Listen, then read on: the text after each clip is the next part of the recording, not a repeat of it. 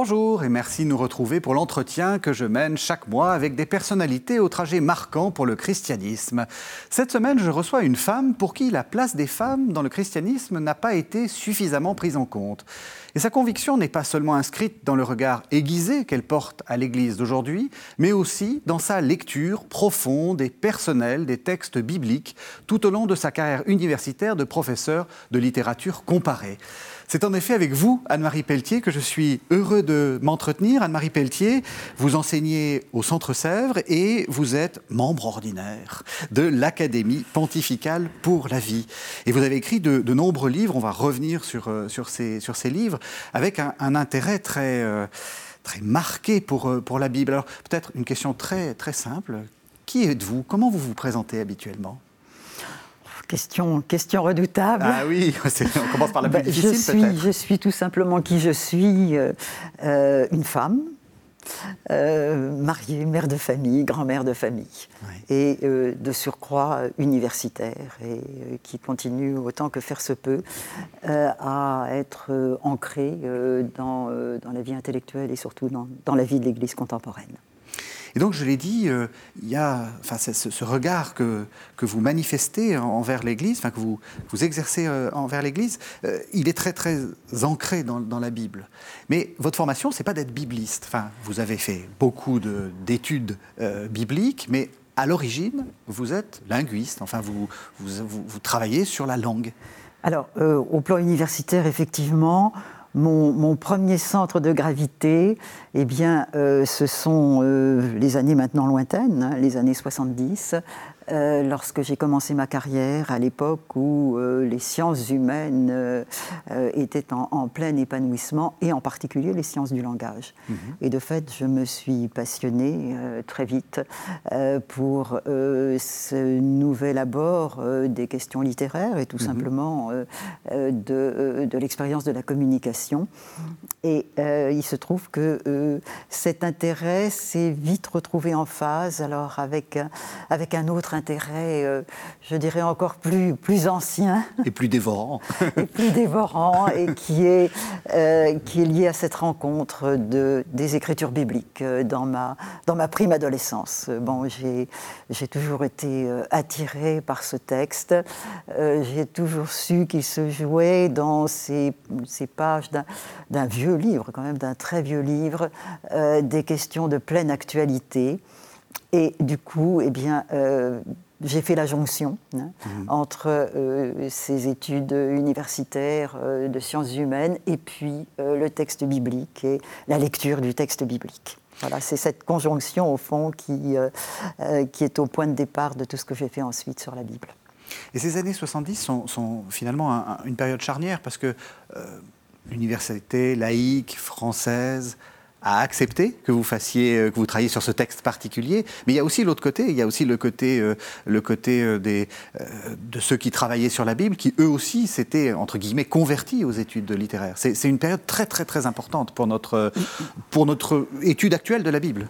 Je crois, je crois. Et je pense que c'est important de se le dire, de se le redire, car oui, ces années 70 étaient très effervescentes tout de même rempli d'un certain nombre d'embardés. Et euh, aujourd'hui, nous avons une, certaine tendance à euh, regarder tout ça avec suspicion. Or, j'ai envie de plaider la cause hein, de, ces années qui ont été extraordinairement euh, riches, inventives, productives, et, en particulier dans le, dans le domaine biblique. Alors, moi, j'ai vécu tout ça euh, dans l'université laïque et républicaine. et, j'ai fait l'expérience euh, que, de fait, euh, au prix tout de même d'un certain, certain exotisme auprès de mes collègues, il était possible d'ouvrir, de, réouvrir hein, le texte biblique au sein de l'université. Mmh. Il y a un personnage très très important, c'est Paul Beauchamp. Ah oui, oui. Oui, parlons-en et rendons-lui hommage. Oui, écoutez, oui, euh, c'est une joie de vous entendre prononcer son nom parce que euh, Paul Beauchamp, donc euh, jésuite, mhm. grand exégète, je crois, très grand exégète. Très grand exégète. Alors, qui, qui, déconcerte plus d'une fois parce que ses textes sont extraordinairement riches, serrés, novateurs Mais euh, je dis quelquefois, Paul Beauchamp, c'est comme, c'est comme l'Apocalypse. on ne comprend pas tout, mais ce que l'on comprend euh, est, est, parfaitement lumineux. Et donc, oui, j'ai appris d'un certain nombre, effectivement, à, lire la Bible, mais tout spécialement de Paul Beauchamp, oui. Et lui faisait vraiment appel à ces méthodes, à ces méthodes littéraires. Il faut, faut peut-être faire comprendre aux, téléspectateurs qu'il n'y a pas toujours l'habitude de, comment les, biblistes fonctionnent actuellement et les exégètes. Euh, c'est un, un premier regard sur la Bible. Euh, on n'a pas forcément d'abord un regard spontanément théologique, il faut d'abord lire le texte. Oui, alors euh, Paul Beauchamp, je, bon, je précise, euh, fut un grand exégète au sens technique du terme. Donc c'est quelqu'un qui connaissait, euh, qui connaissait tout le, tous les dossiers critiques hein, sur les textes bibliques, mais qui, à partir de là, déployait un regard très personnel et très, très inventif. Et, et Beauchamp, évidemment, euh, se disait tout à fait partie prenante de tous les travaux qui se faisaient sur le langage de ce qu'on appelle la, poétique des textes, hein, mhm. donc la, confection des textes, mais, mais qui était aussi un homme de la lecture, donc pas simplement un exégète scrutant les textes, mhm. d'une certaine manière un peu à distance, mais euh, s'engageant dans un acte de lecture, c'est-à-dire dans un acte d'interprétation, se risquant à interpréter les textes en les mettant en résonance eh bien, euh, avec avec toutes nos questions contemporaines. J'ai appris de, de, Beauchamp combien le, combien le texte résonnait de hmm. nos questions contemporaines et combien il s'augmentait hein, d'être questionné euh, à, partir de nos interrogations. Alors je vais vous faire entendre un premier texte. Comme d'habitude dans cette émission, je ne vous ai pas dit quel était euh, ce texte, mais je suis à peu près sûr que vous allez l'identifier immédiatement. On écoute. Je suis la rose du Saronne le lys des vallées, comme un pommier entre les arbres de la forêt. Ainsi mon bien-aimé entre les jeunes hommes. J'ai désiré son ombre, et je m'y suis assise. Son fruit est doux à mon palais. Il m'a mené vers la maison du vin. L'enseigne au-dessus de moi est amour. Soutenez-moi par des gâteaux de raisin. Fortifiez-moi avec des pommes, car je suis malade d'amour. Son bras gauche est sous ma tête, et sa droite m'étreint. Alors, Anne-Marie Pelletier, de quoi s'agit-il? Bien sûr, le Cantique des Cantiques. Euh, une voix du Cantique des Cantiques, puisque le propre de ce texte, c'est de, d'entrelacer deux voix, hein, mhm. euh, la voix, une voix masculine et une voix féminine, et qui donc se, se célèbrent mutuellement. évidemment, c'est un texte qui est, qui est cher à mon cœur et euh, qui a été au centre de mon travail, puisque c'est lui qui a été l'objet de mon, de mon travail de, thèse. Mhm. Hein. Euh, je fais l'aveu qu'au point de départ, j'ai choisi ce texte parce que euh, dans l'université où je me trouvais, la Bible quand même restait un texte très marginal et il n'était pas n'était pas convenu de travailler sur le texte biblique. Et du coup, le texte du Cantique était quand même euh, l'un des fleurons de la littérature mondiale. Ce qui est, c'est vrai. Ce qui est vrai. Ce qui est vrai. Et ce, qui m'a permis de, je dirais pas de passer en contrebande, mais tout de même de la Bible, mais tout de même de, voilà, de, euh, de, de, faire cette proposition un peu audacieuse de travailler sur, alors, euh, non pas simplement le, le texte, hein, le texte lui-même, mais ce qui m'intéressait, l'histoire du texte. Hein, parce que là, je, je rejoins ce que nous disions tout à l'heure à, propos de Beauchamp, euh, la question de la lecture euh, m'a toujours profondément intéressée. Qu'est-ce que c'est que lire un texte? Hein Et comment euh, un texte, le sens d'un texte, il est fait des, mots du texte, bien sûr, hein, mais il est fait aussi de tout ce qui a été le, destin de ce texte. L'identité d'un texte est faite aussi de, de l'histoire de sa, de sa lecture. Et c'est ça qui m'a qui m'a retenu à propos du Cantique des Cantiques. Alors, ce qui m'intéresse beaucoup dans ces entretiens, c'est de, montrer l'unité finalement des, personnes que je reçois. Et, je, m'aperçois, en, vous écoutant et puis en, ayant lu aussi votre thèse, que au fond, euh, Le Cantique des Cantiques, c'est des femmes avec des hommes. C'est le titre d'un de, vos derniers livres. Euh, on sent qu'il y a là ce nœud très très important pour vous, très anthropologique. Euh, comment un homme, une femme, c'est complémentaire, ça n'est pas pareil, c'est pareil quand même. Enfin, on sent que c'est une question très importante pour vous. Oui, euh, en même temps, vous entendant, oui. vous, vous, me faites percevoir quelque chose que, euh, qui ne m'était pas aussi, aussi clairement conscient. C'était effectivement le cantique des cantiques, euh, des hommes avec des femmes, une femme, un homme, un homme, une femme, effectivement. Hein. Et, et aussi, alors cette euh, cette dimension du texte qui me, qui me retient de, de, plus en plus depuis des années, à savoir que euh, le texte biblique, c'est euh, c'est de l'histoire humaine, c'est de l'humanité en récit. Oui. Et soyons plus précis, c'est l'histoire de la chair, comme dit un, un bibliste que, que j'aime bien, Philippe Lefebvre, mhm. l'histoire de la chair avec Dieu. Donc une révélation euh, qui se fait euh, au plus près de l'expérience humaine, dans le très concret euh, de, la chair, de la vie des corps, hein, de la naissance, de la mort, du désir, de la rencontre, de la rivalité, etc. Et donc cette, cette dimension anthropologique du texte biblique, euh, oui, ça c'est quelque chose qui me paraît absolument fondamental à, relever, euh, je dirais sans crainte, parce que euh, dès que l'on parle de, du très concret de, notre humanité, on y trouve tout. Hein. Oui, oui, absolument. Mais, y compris dans le cantique. Enfin, oui, oui, oui, tout à fait. Vous avez, enfin, je pense que vous vous avez aussi dans votre, dans votre thèse expliqué qu'il y avait beaucoup de lectures très mystiques, mais c'est aussi, on peut faire aussi une lecture très ras du texte et, et assez, euh, assez incarnée hein, quand même. Écoutez, je dirais que la première lecture qui s'impose, c'est celle-là. Hein, c'est ce que dit le texte dans sa lettre, tout de même. Oui. Hein, bon.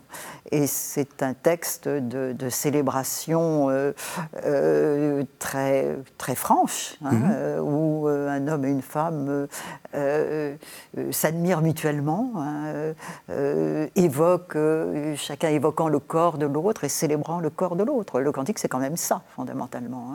Alors c'est vrai, c'est vrai qu'à regarder ce qu'a été la lecture, l'histoire de la lecture de ce texte, euh, on, s'aperçoit que, dans la foulée d'ailleurs de, la tradition juive, hein, mais euh, il a été lu essentiellement, je dirais, sur mode métaphorique, c'est-à-dire qu'on euh, a, on a voulu y lire la, rencontre d'Israël et, de Dieu, thématisant donc la, réalité de l'alliance et puis, et puis la réalité Christ-Église. Hmm. Alors ça nous donne d'ailleurs une tradition de lecture spirituelle, disons mystique même, euh, absolument euh, flamboyante et superbe. Hein. Mm-hmm. Mais euh, oui, dans laquelle euh, on a fini par oublier un peu le, sens propre des mots. Hein. Et, là, je reviens à Paul Beauchamp. Euh, euh, Beauchamp ramenait irrésistiblement à la lettre du texte pour montrer que justement le, le, plus spirituel et le plus charnel sont à l'appui l'un de l'autre. Hein. Et donc, euh, c'est en s'enfonçant dans le, dans le sens propre de, de, ces mots euh, que l'on euh, que l'on s'avance à l'intérieur de la révélation biblique. Hein. Le, la, parole de révélation n'est pas une parole spirituelle qui s'évaderait hein, de, mm-hmm. de, notre humanité, au contraire. Hein. Et ça, c'est là, c'est quand même la, grande surprise du, du christianisme. Dieu ne se révèle jamais tant qu'à l'intérieur du plus, du plus charnel de nos expériences. Est-ce que justement, et c'est peut-être un peu provocateur, mais, mais, mais votre, lecture, votre, votre lecture est souvent provocatrice, est-ce que justement le, la Bible, c'est pas presque condamner le spirituel, ou disons la, la, tentation de mettre la main sur le spirituel, la tentation de mettre la main sur Dieu? Ah oui, ah oui, ô combien. et, ça, je crois qu'il faut qu'on s'arrête là-dessus. C'est vraiment quelque chose d'important pour vous, et, je crois que c'est important pour tout. Tout à fait. Euh, alors bon, parce que la tentation que vous dites euh, est, celle d'hier, et, elle reste celle, elle reste celle d'aujourd'hui, bien entendu. Hein. Et je crois que l'une des grandes vertus du texte biblique, euh, c'est de, de, prendre très au sérieux cette tentation constante, notre tentation constante, qui est euh, d'imaginer Dieu à la, à la couleur de nos pensées humaines mhm. hein, et, euh, et, de sacraliser Dieu. Alors ça peut paraître très, très intempestif, hein, ce que je dis là. Mais euh, euh, la Bible, au fond, euh, ne cesse de débusquer nos tentations de sacralisation. Hein. et, là, le philosophe Emmanuel Levinas est, précieux hein, quand il nous rappelle que la Bible, c'est pas le livre du sacré, mais c'est le livre qui invite à la sainteté. et ça, c'est ça, c'est pas la même chose. Et, et, je pense que en notre moment contemporain, euh, où euh, nos sociétés sont sécularisées, oui, certes, mhm. mais euh, le, sacré est, puissamment présent. Hein, et, de, sous toutes sortes de formes, hein, plus ou moins sauvages et, quelquefois assez inquiétantes. la Bible vient nous, vient nous alerter. Hein, et, euh, et, la Bible, avec euh, beaucoup de, puissance, hein, euh, vient bousculer. Alors si nous consentons à la lire, évidemment, c'est toujours le problème, mais si nous consentons à nous mettre sous le texte, à lire le texte, la Bible vient renverser toutes, les idoles. Est-ce que vous avez des, exemples justement où, où l'homme veut prendre la main sur Dieu, mettre la main sur, sur Dieu. parce que c'est vrai que spontanément, on se dit, justement, le, la Bible, c'est le livre qui essaie de, de créer du sacré, de, de, de, même de célébrer le sacré. Et, ce que vous dites, je suis d'accord, absolument d'accord avec vous, mais euh, c'est vrai que c'est peut-être contre-intuitif. Bah, euh, euh, l'horizon du texte et même sa finalité, c'est de nous introduire d'une façon ou d'une autre dans le mystère de Dieu et dans le mystère de notre humanité, sortie des mains de Dieu, et dans le mystère de notre histoire, qui, quoi qu'il en soit de notre expérience, est une histoire conduite par Dieu. Mhm. Mais euh, lire la Bible, c'est euh, voilà, euh, voilà, c'est être, c'est être constamment pris dans une révélation qui est toujours en excès. Mhm. de ce que nous avons compris, de ce que nous croyons avoir compris de Dieu. Hein, mhm. euh, euh, bon, c'est un, peu le chemin de l'Exode, hein, où euh, à un certain moment, ça y est, on se pose, voilà, on arrive à Élim, le pays de, des mille sources, etc. Voilà. On, on croit avoir compris. Hein, voilà. et donc, on a tendance à s'arrêter là où l'on est. Et la Bible vous remet en mouvement. Non, il faut continuer. C'est en avant. Mmh. Dieu est en avant de toutes les représentations que nous donnons de lui. Hein. Et donc, alors, la Bible appelle ça idole, hein. mais euh, c'est pas, alors c'est le veau d'or, mais le veau d'or qui se décline de toutes sortes de façons aujourd'hui, hein. euh, et, qui est toujours une immobilisation sur des images de Dieu que nous nous formons. Mmh. Or, euh, voilà, lire les Écritures, c'est être, c'est être pris dans ce mouvement, jusqu'à son point extrême, euh, lorsque l'on est chrétien, hein, où euh, la révélation nous conduit, alors, comme dit, comme dit Paul, mais le livre d'Isaïe l'avait dit à Paul, hein, euh, le livre nous conduit vers ce que l'œil n'a pas vu, ce que l'oreille n'a pas entendu, ce qui n'est pas monté au cœur de l'homme. Donc, mmh. Dieu toujours en excès. Hein, et, et, là, il y a une invitation à nous, à nous déprendre. De tout ce que nous croyons savoir de Dieu. Ce qui est d'ailleurs euh, euh, une invitation qui s'adresse aussi à notre théologie, à nos théologies. Hein. Hmm. Combien de fois euh, celles-ci peuvent avoir l'illusion de, de mettre la main sur Dieu. Hmm. on, va vous dire qui est Dieu. Hein. oui. Eh bien non. Et, même les héros n'en sont pas. Enfin, on, voit bien que Moïse, à un moment, frappe le rocher, il fait quelque chose de bien, il donne à boire alors qu'on a très soif, et il ne rentrera pas en terre promise pour ça. Oui, alors. Parce qu'il s'est pris pour Dieu, quoi. Oui, oui, oui. Et, le, texte, d'ailleurs, est rempli d'énigmes. Hein, euh, j'aime bien dire que la Bible, c'est pas comme on a tendance à l'imaginer ou à le rêver. Hein. Euh, la Bible, ce n'est pas un réservoir de, réponses. Hmm. Hein. C'est au contraire un, un, texte qui ne cesse d'activer des questions. Et je me souviens avoir, euh, avoir dit il y a quelques années, avoir écrit alors d'une façon un peu, un peu provocatrice, mais euh, la Bible doit rester un texte dangereux. Oui. Euh, au sens où euh, la Bible doit rester un texte qui est rempli d'énergie critique hein, et qui doit constamment nous voilà, déstabiliser nos, nos, évidences trop courtes. hein, nous, voilà, nous, nous placer dans un mouvement, euh, comme on dit, d'intranquillité. Mhm. Hein, et c'est ça que vous appelez sacraliser Dieu, d'une certaine façon. C'est le mettre dans une boîte, dire qu'il est comme ci et comme ça, et vous vous dites qu'il est, il est le tout autre. Il est, il est, il est toujours au-delà de nos représentations sacrées, dans le sens de, de, de euh, schéma sacré humain. Quoi. Oui, et il est le tout autre euh, jusqu'à se, jusqu'à se révéler euh, précisément sur la croix. Oui. Hein. Là aussi, j'aime bien dire que euh, dans la passion, Dieu est là où il n'est pas. Je veux dire que, où il ne devrait pas être. C'est le dernier endroit où on, s'attendrait à recevoir la révélation de Dieu, hein, euh, devant la vision du, Christ en croix, hein, confondu avec les pécheurs, etc. Hein.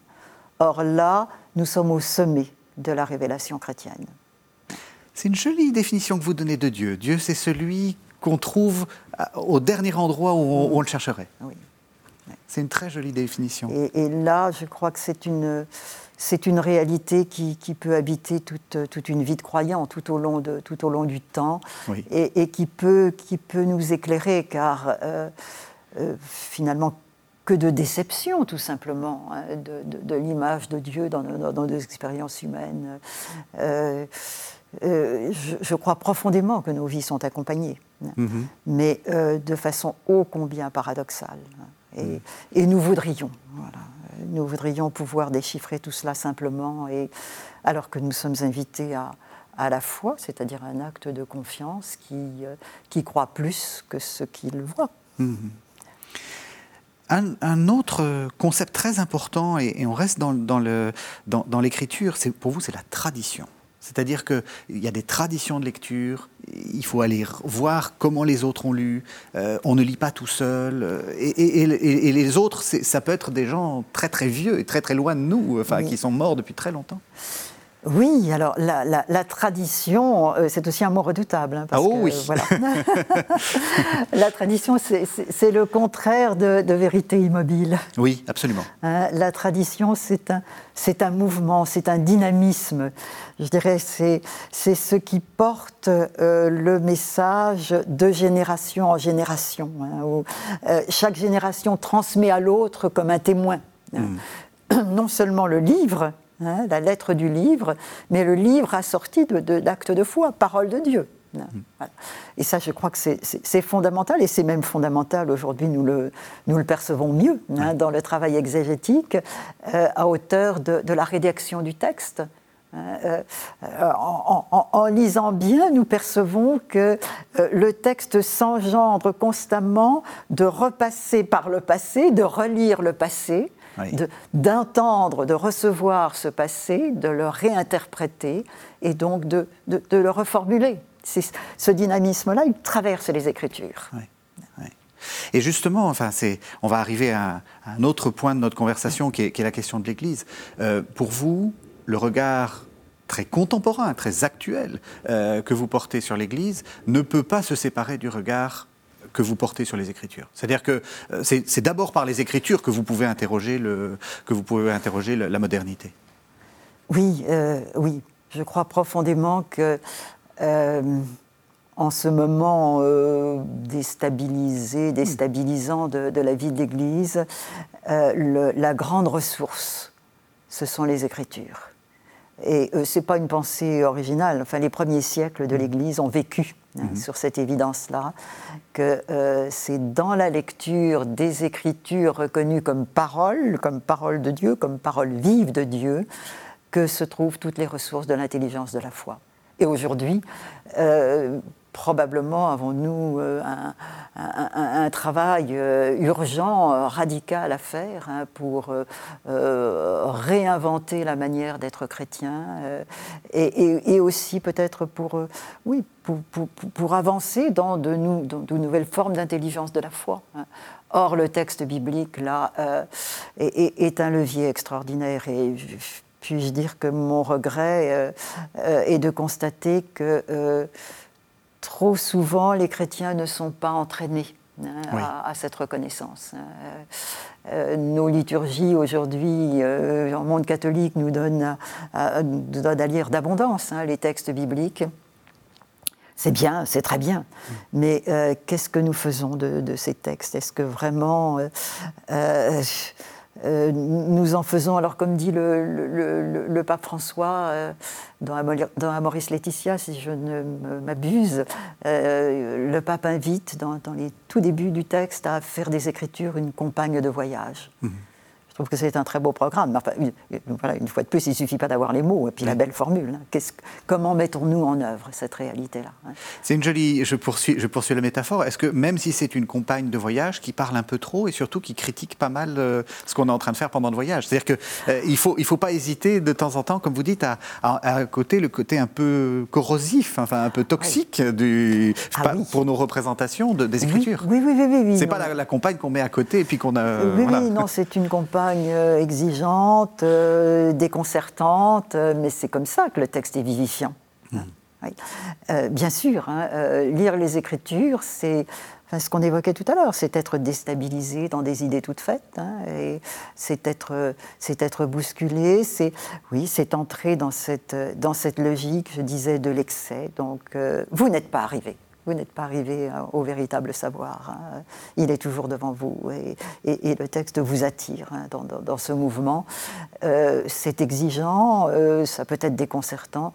Bon, c'est en même temps absolument passionnant. Enfin, quand on se prête mm. à cette lecture, et j'en fais l'expérience, y compris dans des, dans des groupes tout simples de paroisse, hein, les, les, lecteurs s'éveillent à, quelque chose qu'ils ne, qu ne soupçonnaient pas. Et ça vaut qu'on y consacre sa vie. Oui, je le confirme. Alors je vous propose un deuxième texte. Là aussi, vous, vous allez certainement le, reconnaître. Ça va nous permettre de, passer à ce que vous dites sur l'Église. Je vous, je vous propose qu'on entende le texte. Le Christ Seigneur, grand prêtre d'entre les hommes, a fait du peuple nouveau un royaume des prêtres pour son Dieu et Père. Elle est baptisée en effet par la régénération et l'onction du Saint-Esprit, sont consacrés pour être une demeure spirituelle et un sacerdoce saint, de façon à offrir, par toutes les activités du chrétien, autant d'hosties spirituelles en proclamant les merveilles de celui qui, des ténèbres, les a appelés à son admirable lumière. C'est pourquoi tous les disciples du Christ, persévérant dans la prière et la louange de Dieu, doivent s'offrir en victime vivante, sainte, agréable à Dieu, porter témoignage du Christ sur toute la surface de la terre et rendre raison sur toute requête de l'espérance qui est en eux d'une vie éternelle. Le sacerdoce commun des fidèles et le sacerdoce ministériel ou hiérarchique, qui ont entre eux une différence essentielle et non seulement de degré, sont cependant ordonnés l'un à l'autre. L'un et l'autre, en effet, chacun selon son mode propre, participent de l'unique sacerdoce du Christ. Alors, vous avez reconnu Lumen Gentium, donc c'est le, paragraphe 10, de, donc ça date de 1964, hein, c'est un des textes, c'est une constitution dogmatique de Vatican II.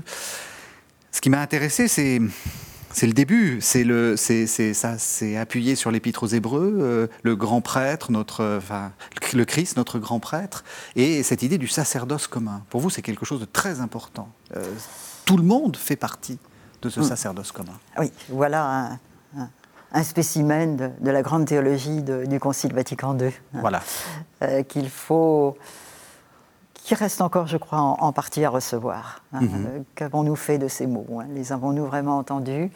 Alors, il nous rappelle des choses très fondamentales sur ces ces réalités ô combien sensibles, euh, ce que nous appelons le, sacerdoce, ce que nous désignons comme prêtre, etc. un seul grand prêtre, nous est-il rappelé, le Christ, hmm. et euh, qui, euh, dont s'engendre un, peuple euh, à, travers le, à travers la réalité du baptême. Une réalité que nous partageons tous et qui est, le, pape, le, pape François le rappelle volontiers, hein, oui, qui est vraiment le dénominateur commun de toutes les vocations et de toutes les fonctions dans l'Église. Hmm. être baptisé, c'est le, c'est le tout de la, de, la, vie chrétienne et du, et du trésor qui nous est partagé. Et du coup, comment, euh, je, fais allusion à votre livre, hein, l'Église des femmes avec des hommes, comment est-ce que vous voyez l'articulation entre les hommes, les femmes euh, On devrait tous être à égalité en réalité? Euh, oui. Allez, dites-le. Oui, oui, oui, oui, oui. oui, Pas de langue de bois. oui, non, je rappelle quand même, euh, là aussi, Saint Paul, hein, Galate, la lettre aux Galates, au chapitre 3. Alors, euh, un verset difficile qu'il faudrait commenter longuement, mais je n'en retiens que cette affirmation. Désormais, dans le Christ, hein, vous qui avez été baptisés dans le Christ, désormais, il n'y a plus l'homme et la femme, il n'y a plus le, la, la distinction hiérarchique Hein, mhm. et, quand même infériorisante pour les femmes entre hommes et femmes.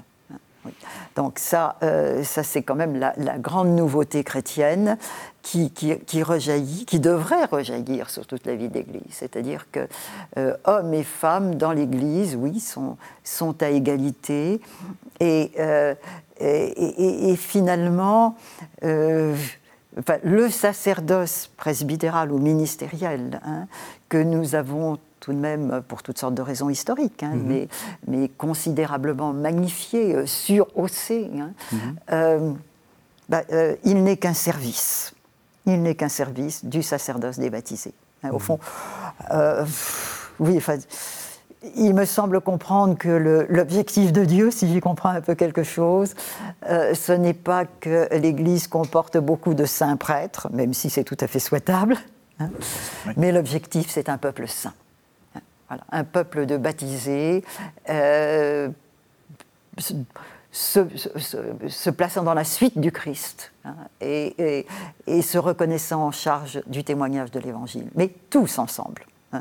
Alors du coup, euh, c'est vrai, euh, des clercs et des laïcs, J'aimerais faire sauter un petit peu, voyez-vous, cette, cette, distinction. oui, oui, oui, oui. et, aussi des, des hommes avec des femmes. Mhm. Le avec est pour moi capital. Si vous voulez, tout ce qui est proposition euh, euh, universalisante hein, dans, le, dans, le, discours théologique qui porte sur l'Église me paraît essentiel. Nous sommes tous, tous ensemble, et ça, Paul le rappelle dans tel ou tel de ses épîtres, c'est tous ensemble. Hein, que, nous sommes, euh, que nous sommes associés à la vie du Christ et porteurs de l'Esprit pour être témoins de l'Évangile. Tous ensemble, tous les distinctions, elles viennent après. Et elles viennent après pour des raisons, je dirais, j'ai presque envie de dire pour des raisons pratiques, parce que euh, ce corps qu'est l'Église a besoin d'être d'être régulé, d'être encadré, d'être ou d'être guidé, mais, mais euh, sans annuler le tous ensemble, qui est premier et qui est dernier. Oui, euh, qu'on soit clair, vous, ne renversez pas la hiérarchie, euh, il faut un peu d'organisation, etc. Euh, mais mais, mais, mais c'est qu'on a peut-être un peu entre les deux pôles de hiérarchie et, communauté, on a un peu insisté sur la hiérarchie et pas assez sur la communauté. Oui, et puis avec la tentation très humaine de comprendre la hiérarchie de façon très humaine. Oui. Or, là encore, revenons aux Écritures. Qu'est-ce qui nous est, euh, qu'est-ce qui nous est enseigné avec tellement de vigueur euh, dans, euh, dans l'Évangile? C'est que toute hiérarchie doit être ordonnée au service de mmh. l'autre.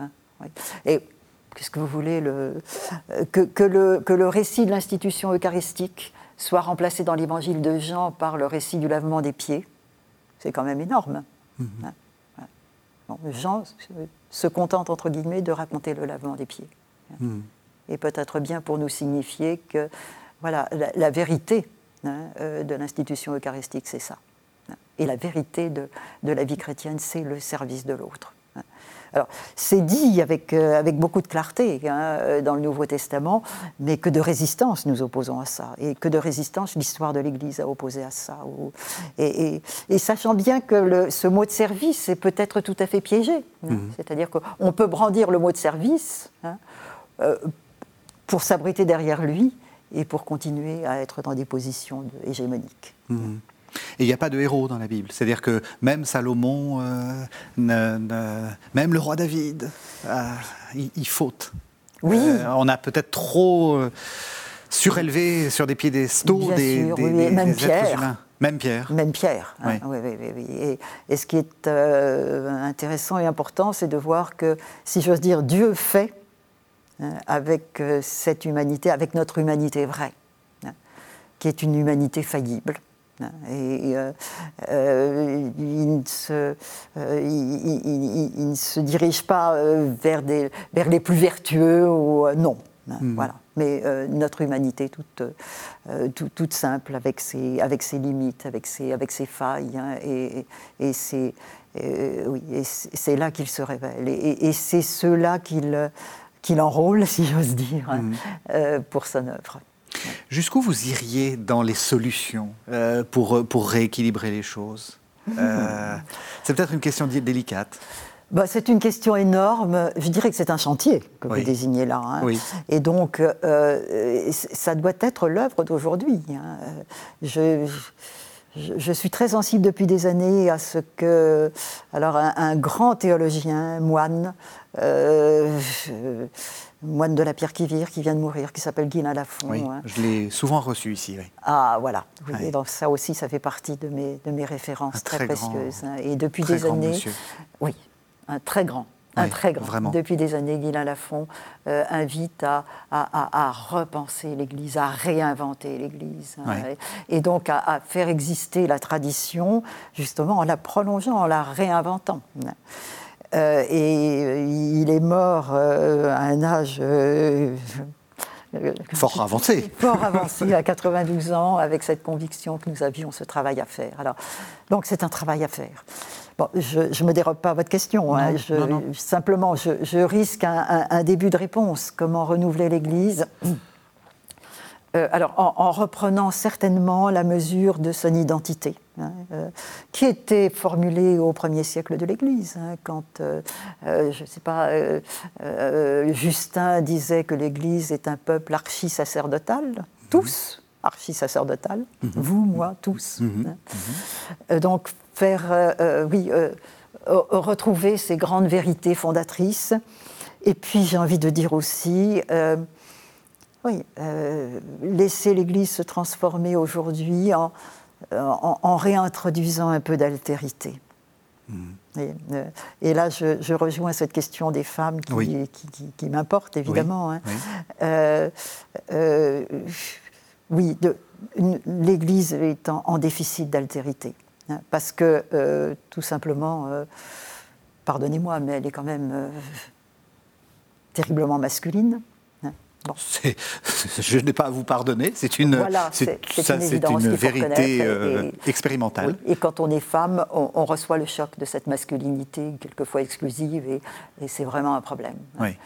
Et donc, euh, oui, et puis euh, l'altérité, et ça, ça nous est rappelé aujourd'hui. Et je pense en particulier euh, à des choses qui se disent à Rome, en particulier dans cette, dans cette, Académie pour la vie que vous citiez tout à l'heure, euh, sous la houlette de Monseigneur Paglia. Euh, cette altérité, c'est aussi celle de, du monde extérieur, comme nous disons. Nous avons tellement tendance à penser qu'il y a nous, chrétiens, professant la foi chrétienne, etc., et puis il y a les autres. Hein. Or, euh, là encore, à bien lire les Écritures, euh, on s'aperçoit que les choses ne se passent pas comme ça. Euh, dès le début, Abraham, Abraham, il est élu, il est choisi. Il est choisi pour que s'engendre de lui un peuple nouveau. Mhm. Hein. Mais il est élu pour tous. Hein. Il est élu pour que la bénédiction qui vient reposer sur lui soit partagée à tous. Mhm. Et ça, d'un bout à l'autre des Écritures, ça va être quand même la grande note tenue euh, jusqu'au Nouveau Testament. Dieu veut que tous les hommes soient sauvés. Mhm. Vous venez de faire paraître un, livre aux éditions Salvator, L'Église et le féminin, revisiter l'histoire pour servir l'Évangile. Qu'est-ce que vous voulez euh, faire dans ce, dans ce, dans ce livre? C'est un livre qui vient après euh, quelques autres sur cette question de, euh, des femmes. Et euh, au fond, bon, ça fait quand même des années que, je réfléchis, que j'essaie de réfléchir à tout ça, parce qu'on me l'a demandé d'ailleurs au point de mhm. départ. Hein. Mhm. et bah, du coup, si vous voulez, la, longue durée de cette réflexion fait que c'est vrai que je me suis décalée. et, je n'en ai pas je n'en éprouve pas de, dépit ou de honte. Mais, euh, Décalé dans quel sens? bah, euh, Pendant tout un temps, euh, si j'ose dire trivialement, j'ai voulu y croire. Euh, lorsque des textes comme Mulieris Dignitatem paraissaient, je me suis dit, enfin un pape qui célèbre les femmes, ça mérite qu'on dresse l'oreille et qu'on s'en réjouisse. Et puis petit à petit, je me suis rendu compte que malgré ces discours très laudatifs, euh, les relations entre et femmes ne changeaient pas dans l'Église, ou mhm. si peu. Hein, mhm. Mhm. Et là, j'ai commencé à me demander pourquoi. Qu'est-ce qu'il y avait dans ce discours de célébration des femmes Hein, donc inédit dans l'histoire de l'Église, on tout est d'accord hein. Oui, tout à fait. Mais qui faisait que euh, voilà, euh, ce discours n'était pas reçu, ne convainquait pas les femmes. Hein, mhm. et... ne convainquait pas les hommes qui tenaient les, clés du pouvoir. Absolument, absolument. Mhm. Et là, euh, ben, entre autres choses, je me suis inquiétée de, si vous voulez, d'une certaine tonalité sublime de ce discours de célébration. C'est ça. Dieu sait si je... Comment dire J'admire beaucoup les femmes. Mhm, mhm. Les femmes dans la vie du monde. Je les regarde et je, je les trouve extraordinairement courageuses, endurantes, etc. Mais euh, pour autant, je ne supporte pas bien qu'on les célèbre, qu'un certain discours magistériel, qu'un certain discours euh, ecclésiastique, disons, les célèbre. Je me souviens de formules entendues où euh, les femmes étaient magnifiées, où on m'expliquait presque que les femmes, c'était mieux que les hommes. Mhm. Alors ça, je, je supporte très très difficilement. Non, les femmes ne sont pas mieux que les hommes. Et, l'un des thèmes de ce livre que vous évoquez, qui, voilà, qui, est, en, qui est en vue, c'est de protester contre une certaine formule. Hein. Euh, les femmes euh, ont autre chose que les hommes et tellement plus. Euh, je trouve ça terriblement piégé. Oui, hein. absolument, je suis d'accord. je refuse d'avoir plus que, que vous. Merci. Et j'ai envie d'opposer à cette formule hommes et femmes ont la même chose. Hmm. Et là, nous revenons à ce sacerdoce baptismal. Nous avons la même chose, mais de manière singulière. Hein. Euh, je crois que euh, nous ne vivons pas exactement les réalités de la vie euh, de la même façon. Et c'est un bien et c'est heureux. Hein. c'est parce qu'il y a C'est toujours l'altérité. C'est toujours l'altérité. Oui, oui, et, cette altérité, elle est. Alors, elle, elle peut être périlleuse, hein, parce que la rencontre de l'autre, c'est toujours, euh, toujours un peu périlleux, elle comporte des risques, mais c'est quand même la promesse de des, plus grandes, des plus grandes joies, de la, de la reconnaissance et de la célébration mutuelle. Vous êtes en train de dire que, à force de célébrer la femme, on la met là aussi sur un piédestal et on ne s'occupe pas du concret de la vie commune en réalité. C'est-à-dire que euh, on ne tient pas compte du tout du, de, de, ce qu'on, en fait, du discours qu'on est en train de tenir on remplace les femmes, au pluriel, sans majuscule, par la femme, par la femme. voire l'éternel féminin. Voilà. Et ça, je crois que c'est un, piège redoutable euh, qui, qui, se, qui s'identifie à l'intérieur du, discours chrétien, mais euh, ne faisons pas d'illusions. Enfin, certains discours d'autres monothéismes, je pense à, des discours dans l'islam, sont, sont, quand même euh, accordés à cette vision des choses. Hein. Mhm. Et ça, je crois qu'elle est très périlleuse. Parce que c'est des enjeux de pouvoir, en fait. Bien sûr que oui. Oui, et ça aussi, ça fait partie de, si vous voulez, de, de ce qui m'a préoccupé dans ce livre, c'est de voir comment euh, finalement, alors la tradition, nous y revenons, hein, la mhm. tradition de l'Église qui, euh, euh, dont je sais que je reçois tout, enfin que je reçois la, la, foi, mon acte de foi, c'est aussi une tradition justement qui est enracinée dans, dans les cultures et qui est, qui est forcément ici ou là contaminée par, euh, par des grandes réalités très archaïques hein, dans la relation homme-femme. Et, euh, et, et, c'est vrai que la, la manière de faire de la, de la différence homme-femme une hiérarchie défavorable aux femmes, c'est quand même quelque chose qui semble bien être immémorial. Mhm, hein, absolument. Mais qui, du coup, voilà, vient contaminer aussi la tradition de l'Église, elle-même héritière de la tradition grecque ancienne qui, qui est dans ces pensées-là. Hein. Et donc, je crois que c'est important aujourd'hui, enfin peut-être, hein, en tout cas c'est ma proposition, d'identifier un certain nombre euh, de, de, de, points de fixation qui sont des stéréotypes, qui se sont, euh, euh, qui se sont en quelque sorte enquistés hein, dans la tradition de l'Église. Par exemple, juste un, exemple de, stéréotype. Ah, écoutez, je, pense par exemple à la, à la question de l'impureté des femmes. Oui. Euh, c'est une vieille histoire. Enfin, dans l'Ancien Testament, euh, c'est une, question qui occupe, euh, qui occupe le livre du Lévitique en particulier, avec beaucoup, beaucoup de détails. Oui, il y a plusieurs chapitres là-dessus. Oui, absolument. Oui, oui. et, et, dont normalement nous devrions sortir mhm. avec le récit évangélique. pensons à la femme qui perd son sang et qui, voilà, qui, et qui est impure et, que pourtant, et, qui pourtant ose approcher Jésus et qui n'est pas du tout récusée par lui, qui au contraire est guéri et s'entend euh, gratifié du titre ma fille. Hein. Mhm. Donc normalement, avec le Nouveau Testament, nous, nous devrions sortir hein, absolument, euh, de cette problématique. Or, euh, non. Oui on voit bien comment, euh, tout au long de, l'histoire, il y a cette idée qui rôde que finalement, voilà, il y a, de l'impureté du côté féminin, d'où la célébration des relevailles des femmes qui, qui ont accouché. Il faut quand même un geste de purification. Et puis, mhm. Et puis, je crois que certaines de nos réticences aujourd'hui euh, euh, à la présence des, des, des, des filles et des femmes hein, dans nos célébrations euh, ne sont pas indemnes, si vous voulez, de cette, de cette longue tradition. Et qu'est-ce que vous répondez à ceux qui disent oui, mais le Christ est un, est un, était un homme et donc que le prêtre représente le Christ? Oui, alors là, euh, qu'est-ce que je réponds? Il faudrait, il faudrait une émission. Et il ne reste plus que cinq minutes en plus. Alors donc, euh, euh, beaucoup à dire certainement sur une affaire comme ça. Qu'est-ce que ça veut dire que le Christ représente, que le, le prêtre représente le, Christ Le prêtre hein. représente le Christ? je crains qu'il y ait beaucoup de fantasmes autour de cette affaire-là. Hein. Et n'oublions pas que les textes, si on les regarde de près, j'y reviens encore. Oui, oui, oui, absolument. nous parlent, en parlant du Christ et en méditant le mystère du Christ, nous parlent d'anthropos c'est-à-dire de l'humain. Alors effectivement, on ne peut pas être humain sans être homme ou femme. Hein. Bon. Mais ce qui est engagé euh, dans la réalité du salut, c'est l'anthropos. Hein. Hmm. Voilà. Et, et, bon, et alors, bon, ceci euh, étant acquis, et, c'est à acquérir bien souvent, hmm. euh, il nous faut voir comment, justement, dans ces écritures du Nouveau Testament, la, le, le, masculin et le féminin sont composés, sont recomposés euh, avec, euh, avec autorité avec audace par, euh, par Jésus. Alors, dans le cadre d'une société qui est ce qu'elle est, mais où, malgré tout, hein, la première annonce de la résurrection, elle est, elle est réservée à des femmes. On arrive à la toute fin de l'émission. Il y a une idée, on s'était dit qu'il ne fallait pas qu'on oublie, et je vous le dis, la résistance de l'espérance. Est-ce que vous êtes optimiste, Anne-Marie Pelletier?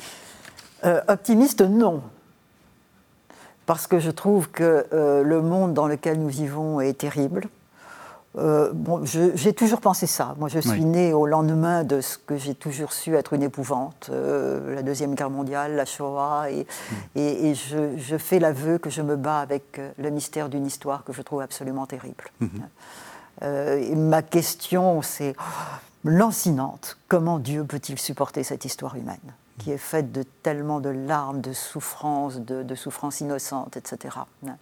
Et, aujourd'hui, enfin, il suffit d'ouvrir euh, les journaux et euh, l'actualité du monde est, terrible. Euh, alors, sans parler de, l'actualité de l'Église qui, par moments, n'est pas, pas florissante. Hein. Non. Mais je me dis que, précisément, c'est le moment où jamais d'être chrétien mhm. et de croire à la résurrection. Sinon, ce n'est pas la peine d'être chrétien. Mhm. Euh, du coup, euh, voyez-vous, c'est, je, dirais comme euh, le, frère Christian de Chergé, hein, invincible espérance. Hein, espérer contre toute espérance. C'est-à-dire qu'effectivement, il y a des moments où on, voit l'avenir fermé. Hein. et, justement, cette grande voix de chrétienne nous apprend que c'est là qu'il faut être en résistance d'espérance. Et j'ai envie de, oui, j'ai envie de dire que ça, c'est notre tâche aujourd'hui. Euh, dans mhm. un monde très, très désolé, euh, souvent très désenchanté, il faut que les chrétiens ne soient pas forcément des gens optimistes, hein, oh, tout va bien, mais euh, des gens en résistance d'espérance et des gens qui soient en souci d'identifier tout ce qui, dans notre monde, en dépit de toutes ces noirceurs, plaide pour notre humanité, plaide pour l'endurance de notre humanité.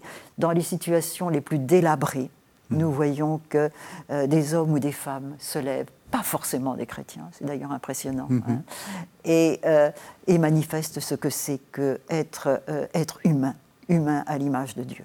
Hein. Et là, je me dis, je, ne cesse de relire la finale du chapitre 25 de Matthieu, vous savez, la, grande scène du jugement, ou, du jugement des nations, de ceux qui n'auront pas connu en direct le, Christ et qui seront reconnus par lui, qui s'entendront appeler les bénis de mon Père. Pourquoi? Simplement parce qu'ils ils auront été en compassion de l'autre, de la chair souffrante, de la chair en détresse, de la chair en appel. Et là, quand je lis ces textes-là et que je regarde autour de moi, oui, je retrouve, euh, je retrouve le sens de l'espérance. À qui irions-nous? Tu as les paroles de la vie éternelle. Tout à fait. Merci beaucoup, merci beaucoup Anne-Marie Pelletier. Alors, je rappelle euh, le titre de votre nouveau livre qui paraît aux éditions Salvator, L'Église et le féminin, revisiter l'histoire pour servir l'Évangile. Merci beaucoup Anne-Marie Pelletier. Merci.